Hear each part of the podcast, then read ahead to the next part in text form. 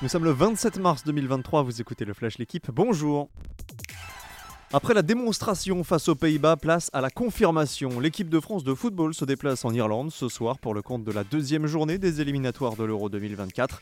Hier, Didier Deschamps avait programmé une séance légère et le 11 titulaire de ce soir n'a pas filtré. Si la défense et le milieu vainqueur des Néerlandais devraient être reconduits, l'incertitude est de mise en attaque, notamment autour du cas Kingsley Coman. Hier, les grandes nations ont presque toutes assumé leur statut. L'Angleterre a dominé l'Ukraine 2-0 dans le groupe C. Dans la même poule, l'Italie a vaincu Malte sur le même score.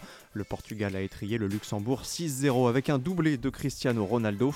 Mais surtout, la surprise du chef est venue du Danemark. Les Scandinaves menaient 2-0 au Kazakhstan peu avant le dernier quart d'heure, avant d'être victimes d'une remontada. Victoire 3-2 des Kazakhstanais après deux buts inscrits aux 86 et 89e minutes. C'était Noël en quelque sorte hier pour Christophe Laporte. Le coureur français a bénéficié du cadeau de son coéquipier Wout van Aert pour remporter Gand-Wevelgem.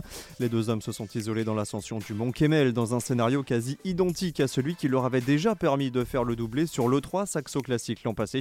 Mais cette fois-ci, la star belge a laissé gagner Christophe Laporte qui devient du même coup le quatrième français à inscrire son nom au palmarès.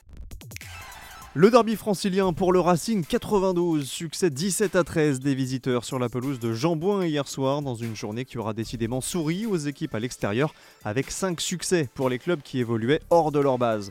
Les Racingmen, eux, l'ont emporté face au stade français malgré l'exclusion de Polognati à la 31e minute. Un essai de Wade, un autre de Spring et voilà le Racing à la 7e place du top 14 à seulement 5 points du podium et de son adversaire du soir.